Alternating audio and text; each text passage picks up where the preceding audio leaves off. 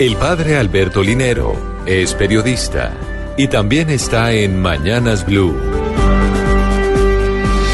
6 de la mañana, 34 minutos.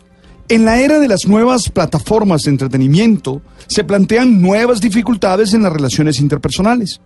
En estos días, los expertos han estado revisando la influencia de estas plataformas en los nuevos conflictos de pareja.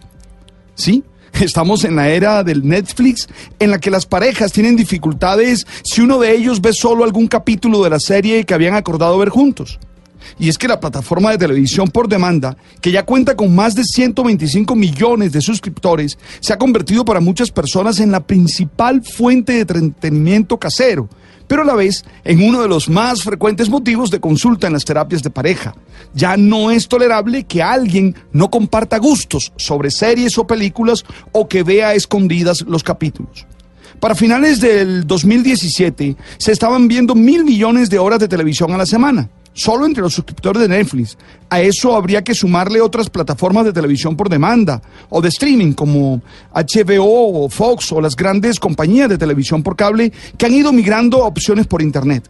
Lo que nos indica que ha ido cambiando nuestros hábitos frente a las pantallas, siguiendo las historias de series, documentales, largometrajes o especiales sobre algún típico algún tópico. Algunos incluso hablan de las series como nuevas formas de literatura audiovisual en la intimidad de los hogares, en la vida de pareja, en la que se comparten muchas cosas y también se dan espacios para el esparcimiento, se está llegando a tener dificultades por esto.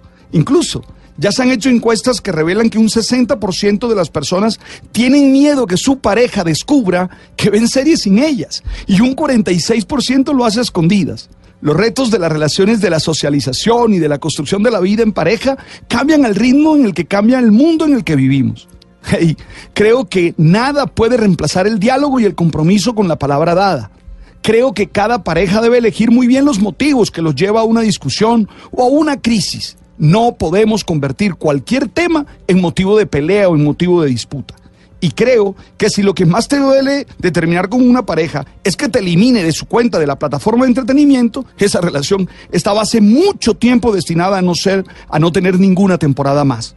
Lo más importante es que las relaciones estén marcadas por esa decisión de consentir con todas las expresiones de ternura posible, de cuidarla sin querer que sufra y de dejarla ser y fluir en su esencia. Que cada conflicto sea una oportunidad para mejorar en la relación y ser cada día más felices, que al fin y al cabo esa es la verdadera razón por la que la gente se junta en pareja.